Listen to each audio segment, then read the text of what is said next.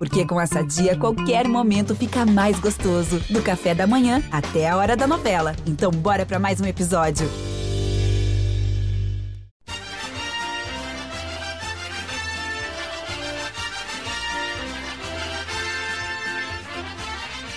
Torcedor jaconeiro, nesta edição do GE Juventude a gente fala sobre o momento, as escolhas do técnico Marquinhos Santos e a sequência de três jogos decisivos para o futuro da equipe na Série A do Campeonato Brasileiro.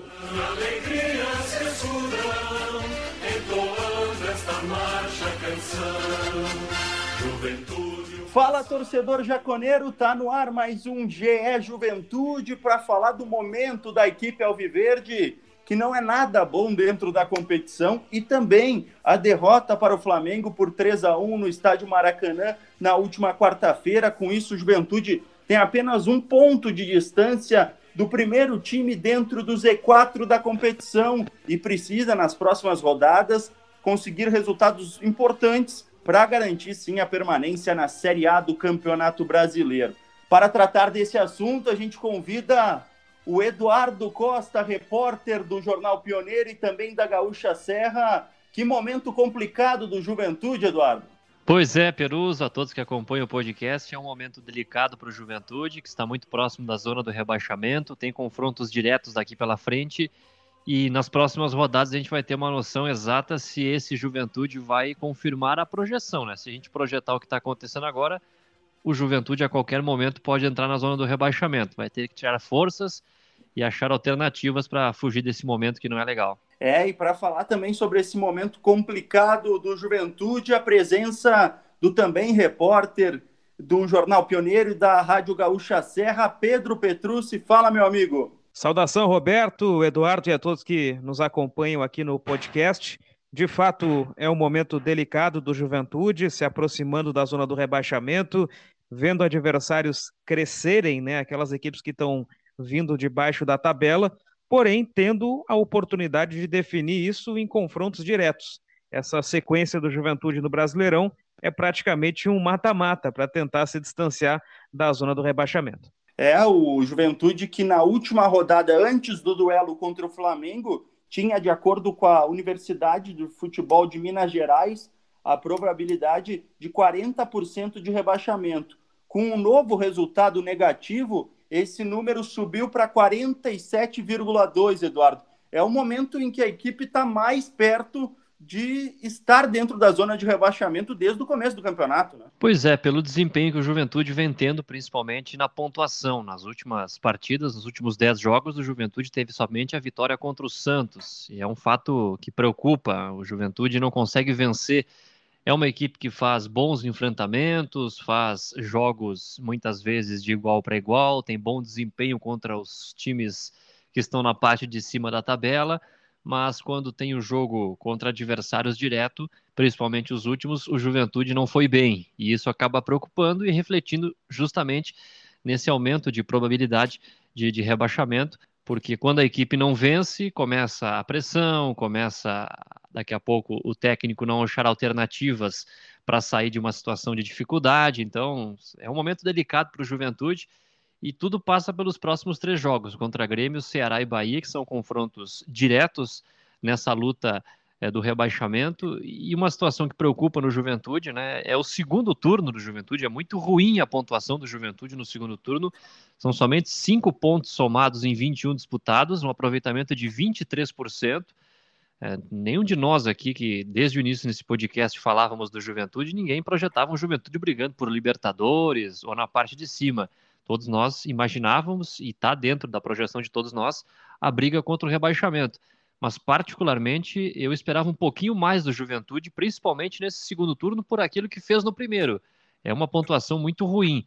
Cinco pontos em 21 é um sinal de alerta ligado. Inclusive, o Juventude tem uma pontuação inferior à da Chapecoense. A Chapecoense fez seis pontos. Então, é um, é um fato que precisa ser bem analisado e entendido por que, que o Juventude chegou nesse ponto. É, o Juventude pegando esse trecho de segundo turno da competição em comparação com o primeiro, o Juventude, neste mesmo momento, no primeiro turno, já havia somado nove pontos e agora a equipe tem cinco. Então é uma queda de quatro pontos. Esses quatro pontos que a gente fala que o Juventude caiu, o Juventude estaria com 32 pontos e o Juventude estaria bem tranquilo, aliás, estaria na décima, décima primeira colocação, mas também, Pedro, junto com essa queda no número de pontos conquistados, dá para dizer que o rendimento caiu também da equipe.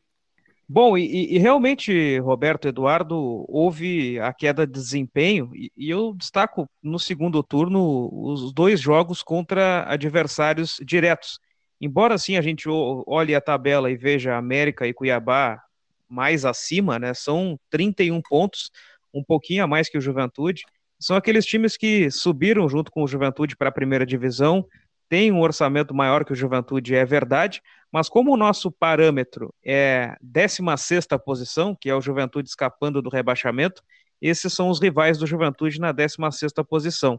E o Juventude não conseguiu vencer o América e nem o Cuiabá em casa, acabou perdendo, inclusive, para o Cuiabá, e também não venceu o América. Os demais resultados, para mim, não são surpreendentes. Perder para o Flamengo no Maracanã não é surpreendente, todo mundo vai ao Maracanã, tirando o Grêmio Inter, e, e sai com três, ou o Fortaleza perdeu de três em casa, o Palmeiras perdeu de três em casa, então eu acho que desse jogo a gente pode extrair a questão do comportamento defensivo que não deu certo. Mas de uma forma geral, os jogos contra Cuiabá e América Mineiro para mim são cruciais para definir a condição hoje do Juventude, de um time que tem um jogo a mais que os adversários ali de baixo, né? E por isso fica com uma situação um pouco mais é, é, preocupante.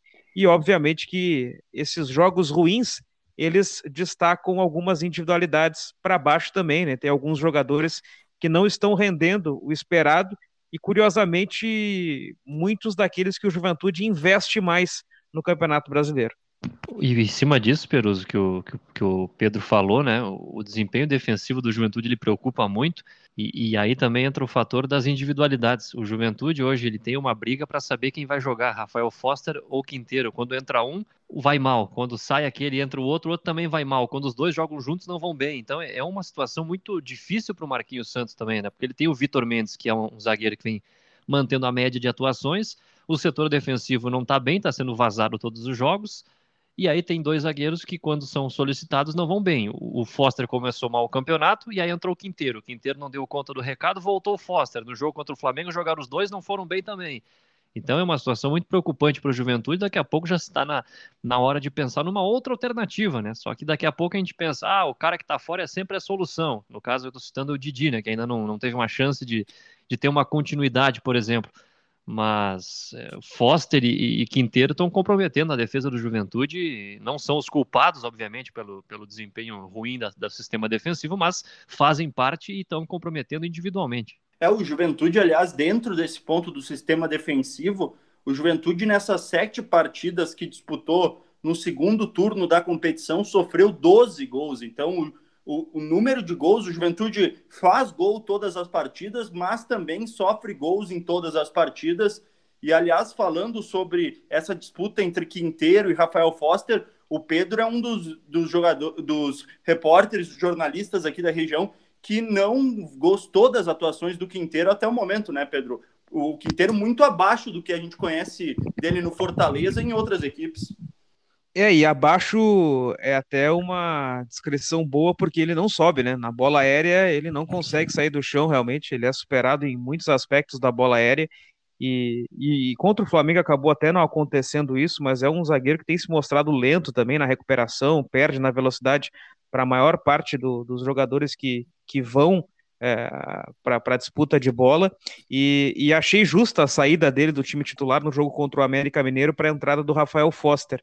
E aí a, essas mudanças, elas promovidas pelo Marquinhos Santos, é, no jogo contra o Flamengo, né, que aí foi para ter um novo esquema para jogar com três zagueiros e, e os dois laterais na mesma linha, né, então era uma, uma linha de cinco ali para defender, com pouco tempo para treinamento, para organizar as formas de cobertura e de dinâmica de marcação, deu muito errado, né? Óbvio que enfrentando um adversário de habilidade, com capacidade de triangulação, drible, velocidade, o Flamengo naturalmente superaria, mas mesmo assim o comportamento defensivo do Juventude ele facilitou a vida do Flamengo, né? Aquele primeiro gol tem Vitor Mendes, Rafael Foster e mais o lateral esquerdo marcando de um lado, né? Abrindo um rombo na frente da área que é onde o Juventude precisava proteger. Então, além de individualmente a gente realmente ter essa dúvida em quem vai menos pior, Quinteiro ou Rafael Foster, eu acho que o Foster ainda vai menos pior. O, a organização com três jogadores sem treinamento e com o histórico daquele primeiro tempo contra o São Paulo, que já não tinha sido muito legal, mais uma vez é, deu errado. Outro ponto dentro desse sistema defensivo é que a gente aqui sempre falava muito bem quando entrava o Paulo Henrique, Eduardo. No entanto, ontem ele comprometeu e cometeu uma falha no segundo gol do, do Flamengo, né? Pois é, o Marquinhos optou pelo Paulo Henrique, até pelo fato de iniciar com três zagueiros, imagino eu, tenha escolhido o Paulo Henrique e não o Michel, que é um lateral mais defensivo do que o Paulo. E, e, nesse confronto, o Paulo Henrique não foi bem, mas não, não, não podemos daqui a pouco também é, tomar uma, uma atitude de dizer que ele não pode jogar, porque foi mal contra o Flamengo, né? E o Juventude não foi bem num, num todo no primeiro tempo contra o Flamengo, então o Paulo Henrique ainda acho que deveria ser o titular do Juventude, ter uma sequência, pelo menos uma, uma alguns jogos para a gente observar ele. O Michel a gente já sabe o que, que pode apresentar, já teve uma amostra bastante interessante. Agora, o Paulo Henrique é, é um atleta que mereceria mais chances é, do técnico Marquinhos Santos, e não numa fogueira contra o Flamengo, que de 100 torcedores do Juventude, talvez um acreditasse que o Juventude pudesse fazer algo a mais do que fez no confronto contra o Flamengo no Maracanã. É, e o Paulo Henrique, aliás, Pedro, pode ser uma alternativa interessante para esses três jogos que o Juventude vai ter que agredir mais o adversário do que ter o Michel na, na posição em, em ser um lateral que não agride tanto o adversário, porque mesmo contra o Grêmio na arena e depois contra Ceará e Bahia, o Juventude vai ter que buscar o resultado, né? Tá aí uma falha, Roberto, que eu e tu cometemos após a partida contra o Flamengo. Não foi, foi ter reservado uma de nossas perguntas na entrevista coletiva para saber o motivo da escalação do Paulo Henrique não do, do Michel Macedo, né? O Marquinhos Santos, obviamente, falou sobre vários assuntos, mas é, nenhum de nós, nem os nossos colegas perguntaram sobre isso, porque o Juventude, ele a partir do 3 a 0 começou a poupar vários jogadores, né? Saiu o Ricardo Bueno com desconforto, no intervalo já saiu o Castilho, estava mal do estômago, segundo o Marquinhos Santos. Mas essa escalação do Paulo Henrique pelo Michel Macedo, eu, eu vou com o Eduardo. Eu imagino que fosse uma, uma questão de, de, por ter três zagueiros, precisar ter e, e ter o Wagner como um ponta direita, mas partindo dali para armar o jogo pelo centro, ter alguém para jogar em profundidade, né? Para apostar na linha de fundo nos contra-ataques com o Paulo Henrique. Michel Macedo não é tanto do apoio assim, o Paulo Henrique é. Só que o jogo apresentou uma, uma situação de que o Juventude dificilmente conseguia sair do campo de defesa. Por quê? Porque o Flamengo quando tinha a posse de bola, controlava o jogo, e quando perdia a bola ou finalizava para a linha de fundo, ele fazia uma pressão rápida e retomava rapidamente a posse. Então o Juventude dificilmente conseguia ficar com a bola no pé para atacar. E o Paulo Henrique não conseguia se posicionar no ataque, que é onde ele tem mais qualidade. Ele é um lateral, e aí quando a gente elogia ele, é pelas chegadas na frente, ele tem assistências na competição. Defensivamente, o Michel Macedo era melhor que ele e ele falha justamente num lance defensivo, né? A, a maneira como ele demora para afastar a bola, permite que o Michael chegue por ali, e ali o Flamengo faz o, o, segundo gol. Então, o jogo também se apresentou de uma forma não favorável ao Paulo Henrique, e aí ajudou a derrubar a tática do Marquinhos Santos. Eduardo, dentro desse momento do Juventude, claro que a formação do elenco do Juventude foi feita dentro da realidade, mas hoje, com essa sequência de jogos, mostrou que o elenco do Juventude não é tão, não é tão qualificado em questão de, de opções para o técnico Marquinhos. Por exemplo, no meio de campo, o, a equipe não pôde contar com o Jadson e Dauan. O Ricardinho fez a, a, a, essa função, o Foster teve que, num segundo tempo e no final do primeiro tempo, ser utilizado como primeiro volante, mostra também que o Juventude não tem muitas opções, né? A gente falou muito durante é, o campeonato que o, o, time do Juventude, o grupo de jogadores é limitado tecnicamente e aqui não é uma, uma situação de demérito, né? É uma, uma característica realmente. O Juventude ele tem as suas limitações e isso é, é notório. E em termos de quantidade também acabou ficando limitado pela ausência de alguns atletas que acabaram saindo, o caso do Matheus Jesus, justamente para essa função que você mencionou a do meio-campo, já que o Juventude não tinha o Dawan e também o, o Jadson, que estavam suspensos e retornam agora contra o Grêmio. Então o Juventude ficou sem essas peças. E, e, é compreensível pelo, pelo investimento que o Juventude pode fazer numa Série A que não se tenha. O que não é compreensível é depois do jogo contra a equipe do, do América, questionado na entrevista coletiva o Marcelo Barbarotti sobre a, as peças, enfim, ele citar um garoto da base, que no caso é o Kelvin, de, 20, de 19 anos, que estava na equipe, sub, na equipe sub-23 e já vem atuando aí, já, já, já foi inclusive relacionado para alguns jogos, estava relacionado para esse jogo contra o Flamengo, não ficou nem no banco, dizendo que ele podia ser uma opção, que é um atleta da base, que está sendo muito bem quisto, encheu de elogios o guri, e aí no jogo contra o Flamengo ele não fica nem no banco. Ele foi citado pelo Barbarotti como uma opção para o Marquinhos Santos e o cara não fica nem no banco. Ou não fica no banco por quê? Porque o Juventude não acredita nos seus garotos da base ou porque tem medo de queimar. Mas o que é queimar se não botar o cara para jogar? Então são situações que não dá para entender. O Juventude já tem poucas peças para ser utilizado e aí quando pode utilizar um guri, que é uma uma, uma, uma, pérola da base, né? algo que pode render no futuro, o Juventude não coloca. Então é uma situação assim que eu, sinceramente, não entendo e critico veementemente. Aliás, é, e o Juventude, Roberto, ele demorou para agir com relação ao Matheus Jesus, né? Aquele afastamento do Alisson, do Matheus Jesus e do Paulinho Boia, ele foi feito uma semana antes do encerramento da janela de transferências, na verdade, cinco dias antes. A janela encerrava na sexta e os atletas foram afastados na segunda-feira. Então, foi pouco tempo para buscar contratações de reposição. Foi o suficiente para buscar um lateral esquerdo, o Guilherme Santos, que deve jogar contra o Grêmio, já que o William Matheus está suspenso foi o suficiente para buscar até o, o Rafael Bilu para o ataque, na hipótese do Paulinho Boia ser devolvido ao São Paulo ou rescindir o contrato e o que não foi feito, e ele voltou e está indo muito bem. Mas pro meio-campo, que teve a saída do Matheus Jesus, o Juventude não conseguiu ter uma, uma reposição. E, e, esses atos de indisciplina do Matheus Jesus, eles já eram recorrentes, o clube estava tentando resolver, ajeita aqui, ajeita ali, entende aqui, entende ali, chegou no limite, faltando uma semana, e optou pela, pela rescisão com o jogador, mas era necessário naquele momento já ter alguma peça engatilhada. Conseguiu para o ataque, onde, em termos de número de jogadores, o Juventude tinha muitos atletas. Tem jogador que fica no banco e, e nunca tem entrado, por exemplo, Fernando Pacheco, Mateuzinho, veio mais o Bilu. Mas para esse setor defensivo do meio-campo, principalmente quando o Guilherme Castilho se afirma como um meia mais ofensivo, faltam peças ali atrás, né? E se ainda não há confiança no Kelvin, que tem 18 anos, para um jogo dessa grandeza como contra o Flamengo, e é necessária a mudança de um esquema, e um esquema que foi pouco treinado, deixa claro que, que realmente faltava mais um, um nome ali. Eu não falo nem em qualidade, porque o Ricardinho não é um grande jogador, mas deu conta do recado, assim, para cumprir a função ali do, que o Dauan e o Jadson vinha fazendo, assim como o Dauan e o Jadson também não são uma sumidade. Para mim seriam reservas do Matheus Jesus, que saiu por outros motivos. Mas teria que ter mais um jogador com uma rodagem maior, com uma condição de iniciar um jogo contra o Flamengo no Maracanã, estou supondo, mas daqui a pouco o Juventude perde volante para jogar contra o Atlético Mineiro no Mineirão, que é outro jogo grande. Essas questões assim que exigem um atleta de maior estofo, seria necessário ter um outro nome no grupo certamente.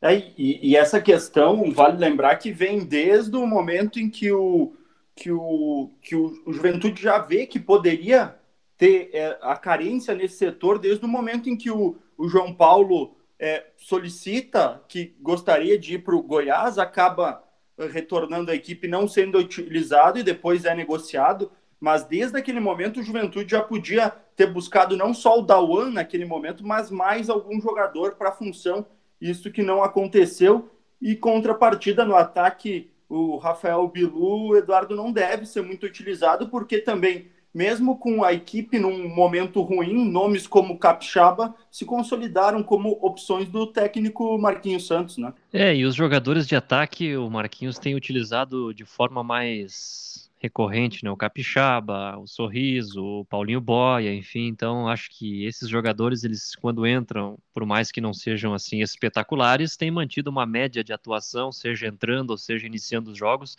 e até fica difícil de utilizar outros nomes é, nessa função, né? O Juventude também em alguns momentos pode utilizar o Wagner atuando como extrema, o Castilho, enfim. Então, são outras alternativas que acabam impossibilitando que o, Bilu jogue, enfim, outros atletas. Mas a, grande preocupação do Juventude mesmo é no setor de meio campo. Se em algum jogo novamente acontecer de não poder ter o Jadson ou o Dawan ou os dois juntos, como foi contra o Flamengo, fica nessa, nessa situação complicada, tendo que improvisar um, um jogador é, como foi o Foster no segundo tempo jogando como volante, né? O Foster chegou no, no Alfredo Jacone deixando muito bem claro. Todo mundo fala, ah, mas o Foster pode jogar como lateral esquerdo. Ele deixou bem claro. Inclusive, joguei como volante no Botafogo, mas eu quero jogar como zagueiro. Claro que ele é um funcionário do clube, ele, ele é pago para isso. Se o técnico optar por improvisá-lo em alguma função, como foi o caso do segundo tempo contra o Flamengo, isso vai acontecer. Mas se o jogador não se sente à vontade e quer se firmar numa função, também é, é, é, meio contraditório isso que acaba acontecendo, né? Então é o Juventude não tem mais o que fazer, né? É esse elenco que está aí, vai até o fim assim, vai ter que achar alternativas dentro do próprio grupo para conseguir sair dessa situação e voltar a vencer, né? O Juventude ele está empacado na tabela de classificação e está próximo da zona do rebaixamento porque ele não vence. Os empates em sequência que o Juventude teve ah, pontuou, não deixou o adversário seguir, mas empatar às vezes não também não é bom. Então, a falta de vitórias é que tem feito o Juventude é, ficar nessa situação. Obviamente que contra o Grêmio, daqui a pouco a gente vai falar sobre esse jogo, o empate dentro das circunstâncias se torna um bom resultado, porque o Grêmio está mal, está atrás do Juventude, o Juventude não deixa o Grêmio passar, é fora de casa, no primeiro turno, o Juventude ganhou do Grêmio no Jacoro, então se tu empatas no domingo contra o Grêmio na Arena é um bom resultado. Só que em outras circunstâncias o empate muitas vezes não é. É, e o Juventude já puxando para esse jogo que o Eduardo estava falando com o Grêmio no domingo, às 6h15 da tarde, na Arena do Grêmio. O Juventude tem algumas preocupações, né, Pedro, em relação a jogadores como o Ricardo Bueno, que se mostrou nas últimas rodadas, o Robertson atuou mas não mostrou ser um, um, jogador pelo menos perto do nível do Ricardo Bueno, e o atacante pode ficar de fora dessa partida também. É, e, e óbvio que a gente vai aguardar ele fazer os exames médicos, e o Juventude passou toda a quinta-feira após jogo contra o Flamengo viajando, né? A logística não ajudou também, a Juventude chegou na, na quinta-feira à noite apenas, então sexta-feira, Ricardo Bueno faz exame, até sair o resultado, vai ficar muito no empirismo, na percepção, esses primeiros dias, esses primeiros diagnósticos, né? Mas o próprio jogador e, os médicos já com a experiência, e o próprio Marquinhos Santos na entrevista, passou uma percepção de que preocupa a condição do, do Ricardo Bueno. Né? O Marquinhos chegou a falar em grau 1, né? Que, ou seja, teria um estiramento ali, não seria somente um desconforto na coxa, e é uma situação que prejudica o jogador imediatamente, mas daria para fazer um esforço. Joga esse jogo, mas pode agravar para depois, como ele tentou toda a outra semana se recuperar para jogar contra o Palmeiras, não deu. Ele foi a Recife para jogar contra o Esporte, não deu. Fez um esforço, aí conseguiu. América e o primeiro tempo contra o Flamengo, e aí existe sempre esse risco de agravar. E a preocupação do Marquinhos foi justamente essa, porque já houve o esforço e ele voltou a sentir, ou seja, pode ser uma situação mais agravada. Então, preocupa essa condição do Bueno. A minha percepção é de que ele não joga contra o Grêmio na arena. E aí a opção imediata seria o Robertson, mas eu faria uma formação diferente, colocaria mais o jogador de velocidade para tentar apresentar alguma coisa diferente no ataque, porque não sei se contra o Grêmio, mas talvez para as próximas partidas, com certeza, Ceará e Bahia, o Juventude precisa de maior criatividade no ataque. Esse jogo de marcação, redução de espaços e, e reação contra-ataque, ele funciona fora de casa contra a maior parte dos times grandes. O Juventude sustentou Palmeiras, Corinthians, Fluminense, contra o Flamengo não deu, mas em casa a equipe precisa de um mecanismo maior para criar chances de gol. Não tem conseguido quando precisa se impor, quando precisou se impor contra o Cuiabá, por exemplo, foi através do chuveirinho na área e contra o América Mineiro, muito menos. É, e outra questão que quem poderia ser, e daqui a pouco dá para se discutir esse ponto também, quem poderia ser um jogador que seria uma opção do técnico Marquinhos para o ataque, é, que foi a grande contratação uh, do, da equipe, que foi a grande contratação, que foi o Nico Castilho, o Eduardo, parece que está longe de estar ideal e daqui a pouco, durante o campeonato, não vai estar pronto para atuar, né? Não parece estar, Perus, está muito abaixo. Né? Nos jogos que ele entrou, a gente percebe a dificuldade que ele tem física, né, de, de se deslocar dentro do campo, é uma, uma situação assim de dar uma agonia ver ele dentro de campo. E é natural pelo tempo que ele acabou ficando afastado do futebol, o Juventude nunca escondeu que era uma contratação de risco, ainda tem tempo para ele entrar em forma, mas é pouco tempo, né? O campeonato já está na reta final, então dá para descartar aí se precisar do Nico Castilho para ser titular nos próximos jogos é muito difícil. E eu tô com o Pedro nessa aí também. Enquanto o Pedro falava que o Ricardo Bueno preocupa e daqui a pouco podia ser o Robertson a opção, eu também não entraria com o Robertson nesse momento. Eu faria algo que o Marquinhos já fez nesse campeonato em algumas oportunidades, de ter um ataque mais móvel, né? Com um falso 9 na frente, enfim. Eu, eu iria com essa formação que o Pedro falou, estava pensando exatamente isso quando o Pedro estava falando, porque o Juventude precisa apresentar algo diferente. Daqui a pouco pode ser esse algo diferente aí de, de mudar um pouco a, o seu, a sua mecânica de jogo, principalmente no setor ofensivo, para tentar surpreender o Grêmio, já que não tem as opções é, necessárias, o Nico não está bem ainda, o Robertson é, não fez é, uma, atuações boas quando foi solicitado, então daqui a pouco pensar numa alternativa de um ataque mais, mais rápido seria interessante para tentar surpreender o Grêmio nesse final de semana. É, e Roberto, eu vou citar três nomes aqui que não são eu não, eu não sei se eles são os maiores investimentos do Juventude, mas se a gente for fazer toda a composição contratual, porque os três estão emprestados, eles com certeza têm os maiores salários do estádio Alfredo Jaconi. Juan Quinteiro, que o Juventude divide com Fortaleza nesse empréstimo, o Wesley, que o Juventude divide com o Ceará, e o Nico Castilho, que o Juventude divide com o América do México eles são os jogadores de melhor condição financeira no estádio Alfredo Jaconi. Até mesmo, que... até mesmo o Michel Macedo, né, deve entrar nesses nomes que ganham.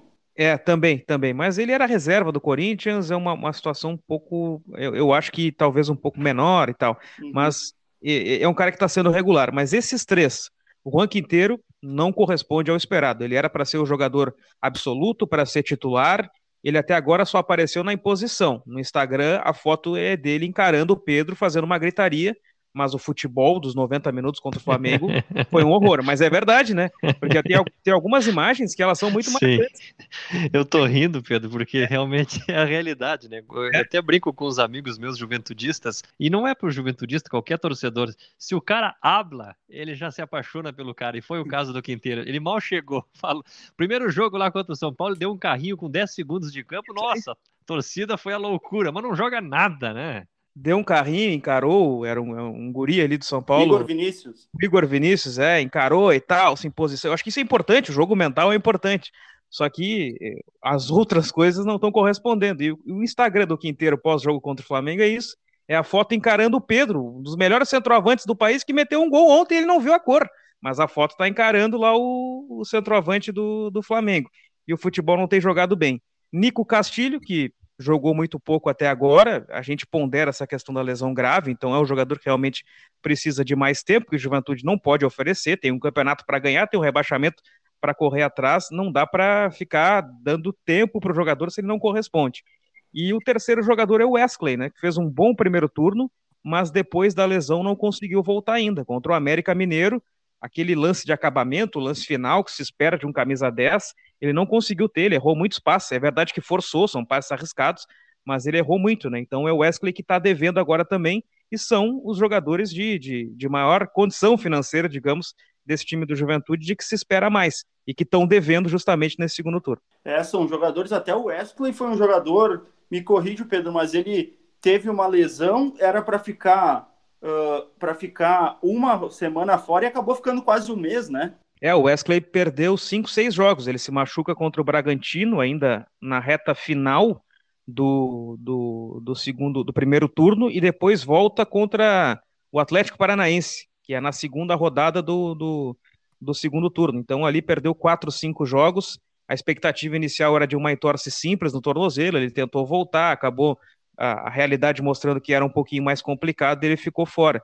Mas agora ele não está correspondendo. Contra o Santos ele sai jogando, não vai bem, é trocado no intervalo, depois perde espaço. Wagner começa um jogo contra o Flamengo na frente dele, ele atuou contra o Esporte, não foi bem, entrou contra o América de novo, não foi bem.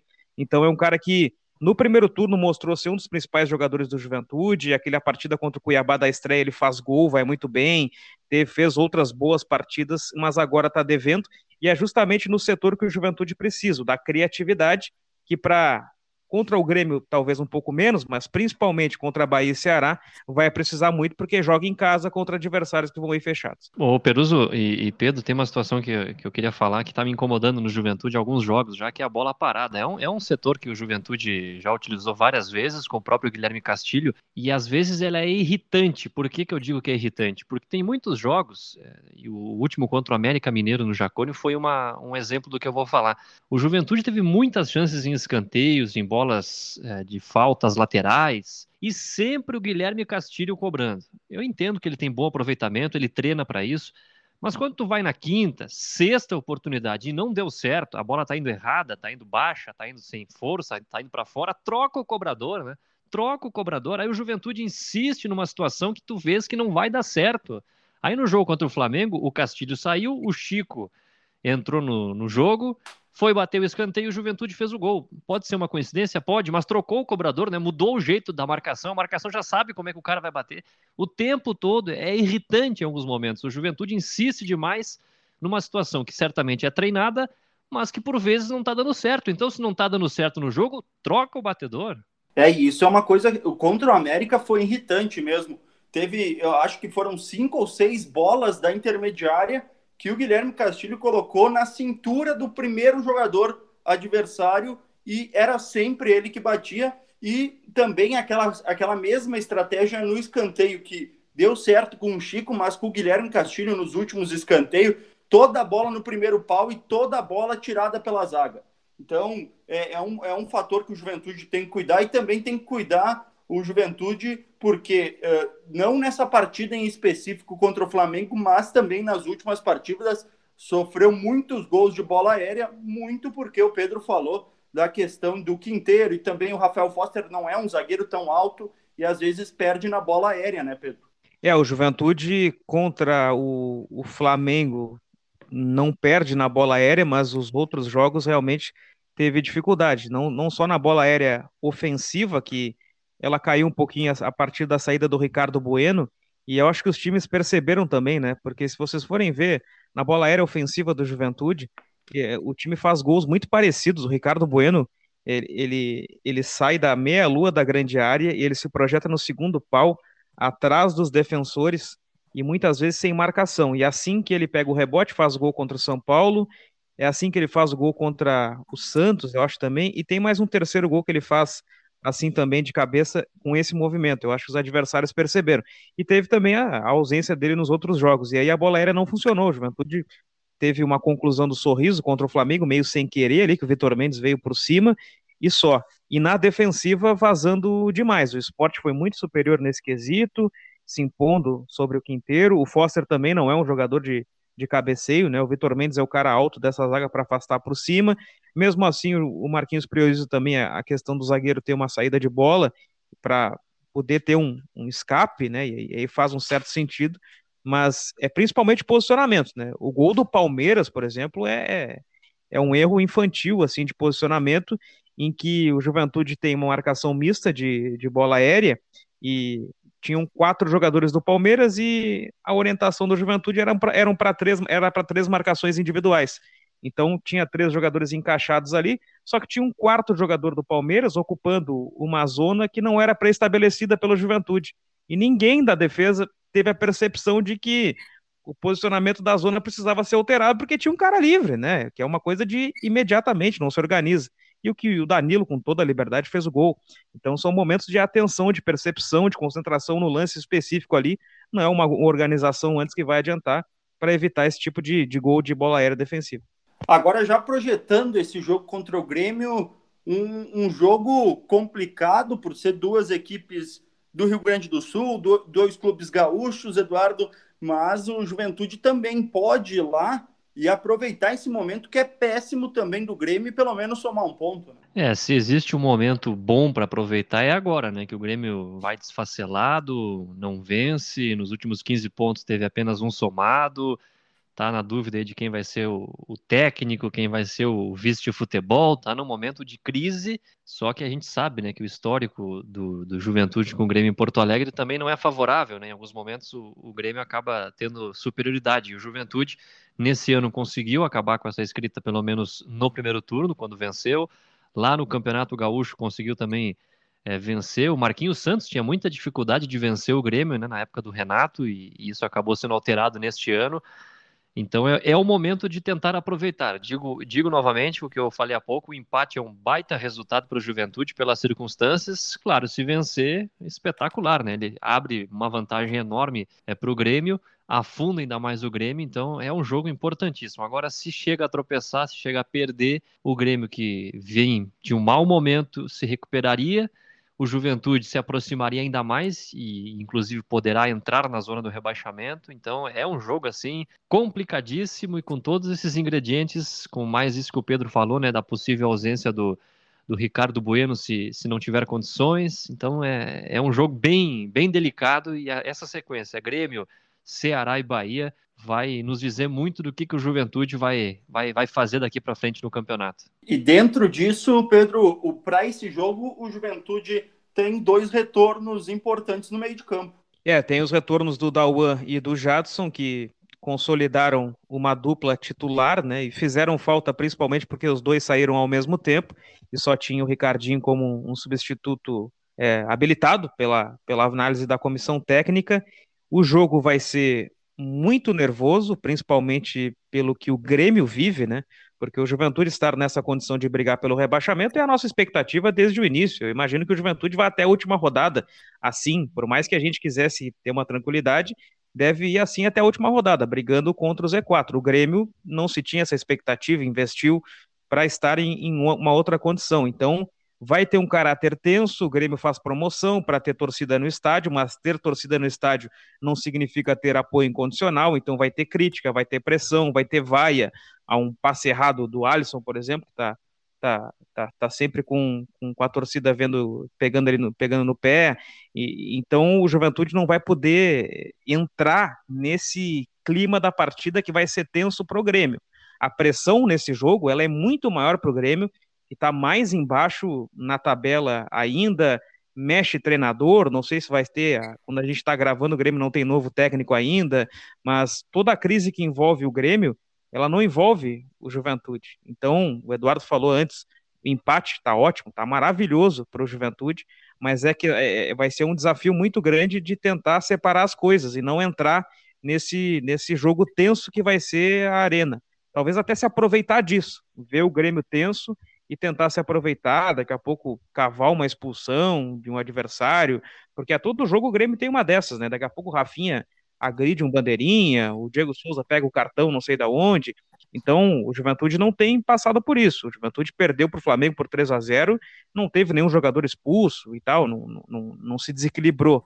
E o Grêmio tende a se desequilibrar. Então, é um jogo para o Juventude se aproveitar um pouco disso também, mas não entrar na pilha. É, o Juventude, nesse jogo, também já foi questionado, aliás, uh, durante a coletiva uh, de imprensa após a derrota para o Flamengo, uh, a questão do, da comissão técnica do Juventude, mas acho que no momento não passa nenhum questionamento do trabalho do Marquinhos Santos, o momento do Juventude, ou passa, Eduardo? Em alguns pontos, sim.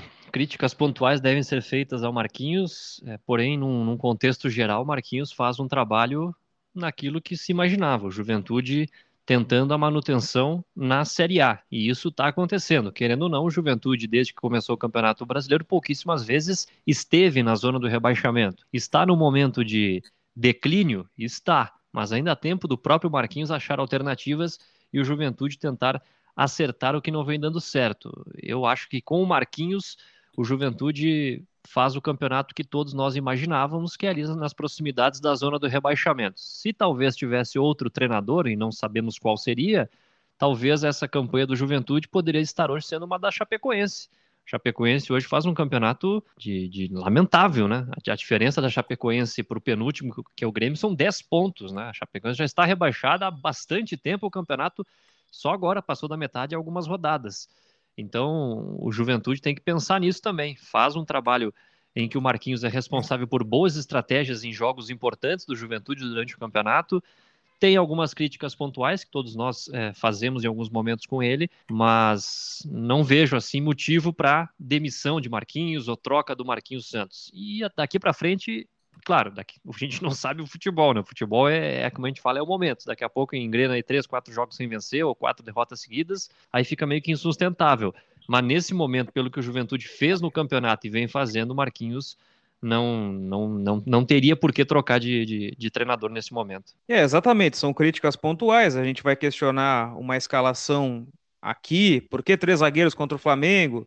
Se mostrou que não deu certo.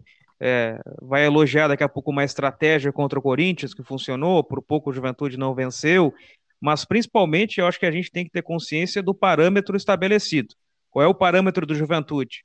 É a 16 posição. Se o Juventude estiver ali, é a briga que o Juventude vai estar conquistando, né? Que é não estar na zona do rebaixamento ao final da competição. E o Juventude está se mantendo ali, às vezes com uma distância um pouco maior, 4, 6 pontos, agora menor, 2 pontos, pode diminuir daqui a pouco com o desempenho dos demais. Esteve duas vezes em 26 rodadas do, na zona do rebaixamento, eu acho que é uma, uma situação tranquila até para o que se esperava. Então, eu acho que tem que haver essa crítica pontual. Já deu para perceber que o Juventude, quando precisou agir, ele agiu em outras frentes para punir jogador, para afastar jogador. A, a, direção chegou a falar em bonificações, inclusive, ou seja, está investindo também no famoso bicho para buscar alguns resultados importantes nessa reta final. Então, acho que não vai passar pela comissão técnica. E eu vi que o Marquinhos Santos está com crédito à medida que, a partir do jogo contra o Grêmio, serão duas semanas para dois jogos. Então vai ter um tempo de treinamento para nessa semana, nessas semanas, quem sabe, ele conseguir dar uma consistência maior ao ataque do Juventude, porque depois, novembro sim, novembro é pauleira, é, é jogo atrás de jogo, não vai ter descanso e vai ser muito definitivo para o Juventude. E vale um elogio para a direção, Pedro e Peruso, que puniu os jogadores que naquele momento eram importantes para o Juventude, no caso o Paulinho, o Matheus Jesus, por um simples fato, simples entre aspas, né, porque nós estamos ainda em meio a uma pandemia, eles descumpriram protocolos do clube, protocolos é, de saúde, e foram punidos. O Juventude não passou a mão na cabeça dos jogadores, mesmo sabendo da importância desses jogadores para o Juventude, em meio a uma pandemia, descumpriram protocolos, foram punidos, ponto positivo para o Juventude. É, o Juventude fez bem, agiu nessa questão, mas no, no entanto, no mesmo momento que agiu dessa forma positiva, a equipe também dentro de campo, claro que por outros fatores acabou tendo uma queda de rendimento. Como é que a gente pode projetar esse Juventude para a partida contra o Grêmio, Pedro? Não sei se vocês concordam, mas eu imagino que o Michel Macedo volte, né? Com a volta dos volantes, imagino que o Marquinhos Santos vai manter uma linha de quatro defensiva, aí tendo Vitor Mendes, Foster e o Guilherme Santos, que hoje é o lateral esquerdo, Dauan e, e Jadson, o Castilho estava debilitado, né? Acabou saindo do intervalo contra o Flamengo, mas imagino que essa situação gastrointestinal possa ser recuperado e ele estar em condições de jogar contra o Grêmio no, no domingo. Então, Castilho mantido também. E esse ataque, eu colocaria três jogadores de velocidade. Aí a minha opinião: Sorriso, Capixaba e Boia. Dá para alternar, como foi quando essa formação jogou contra o Atlético Mineiro, se eu não me engano. É, aí dá para alternar o sorriso ou o boia centralizado, daqui a pouco um cai pela ponta, o outro vai pelo meio. Dá para criar uma dinâmica para tentar fazer algo diferente no ataque, para fazer algo que possa surpreender, quem sabe, a marcação do Grêmio. O Grêmio tem jogado com três zagueiros às vezes, ontem ah, contra o Fortaleza jogou, às vezes joga com linha de quatro também, então daqui a pouco tentar bagunçar a defesa do Grêmio, porque ter o Robertson ali, a certeza de que tu vai ter um homem na área mais parado e, e, e, o Juventude precisa de uma dinâmica diferente de ataque. Então, eu iria com três atacantes móveis, mas aposto que se o Bueno não jogar, seria o Robertson. É por aí mesmo, né, Eduardo? Eu, eu, eu, da mesma forma que o Pedro, acredito que o Juventude, até mesmo uh, uh, olhando o jogo do Grêmio, que vai ser um jogo uh, que vai ficar mais com a posse de bola, o Grêmio que jogou ontem já é um Grêmio diferente do Grêmio do Filipão, eu acho que passava muito pela utilização dos três atacantes de velocidade e também, talvez, acredito que ele pode, o, o técnico Marquinhos Santos, povoar ainda mais o meio de campo com a presença de Wesley ou até do Wagner, num dos, uh, deixando dois atacantes de velocidade. acho que passa por aí e na zaga a permanência do Rafael Foster entre os titulares. Né? É, esse ataque mais rápido é uma alternativa para uma situação que possivelmente deva acontecer, com o Grêmio propondo o jogo, o Juventude saindo nos contra-ataques. Foi assim em grande parte dos jogos do Juventude no campeonato, e tendo um ataque mais rápido, seria uma alternativa interessante na possibilidade de não jogar o Ricardo Bueno. Se o Ricardo Bueno tiver condições, certamente ele inicia o jogo, enfim, aí o Marquinhos vai optar pelo Paulinho, pelo Capixaba possivelmente, já que o, o Sorriso foi, foi preterido nesse confronto contra a equipe do, do Flamengo. Agora, sobre a zaga, né, é uma dura missão aí definir quem joga, né, Quinteiro ou Rafael Foster. Acho que ainda na, nessa briga é, pontual entre os dois, o que menos prejudicou o Juventude, por mais que não esteja bem, é o Quinteiro. Mas também, a qualquer momento, isso pode acontecer. Então, é uma questão bem, bem difícil eu, como falei no começo, ah, daqui a pouco pensaria numa alternativa de testar o Didi para saber como é, que se vai, como é que vai se sair junto com o Vitor Mendes, já que já testou o Quinteiro, não deu certo, já testou o Rafael Foster, não deu certo, dá uma chance também pro pro Didi que possa ter dois, três jogos aí como titular para saber como é que vai sair. Então é uma, uma situação bem, bem delicada que o Juventude tem que definir. O Marquinhos é, não, não é de, de manter jogador para o resto da vida, né? É o caso do Marcelo Carné, não vinha bem, vinha oscilando, tirou, colocou o Douglas. O próprio Rafael Foster não vinha bem, ele tirou, botou o Quinteiro. O Quinteiro também depois começou a oscilar, voltou o Rafael Foster. Então o Marquinhos não é de, de se abraçar em jogador e, e ficar até o, até o fim com ele. Então daqui a pouco é uma possibilidade de testar o Didi seria uma alternativa.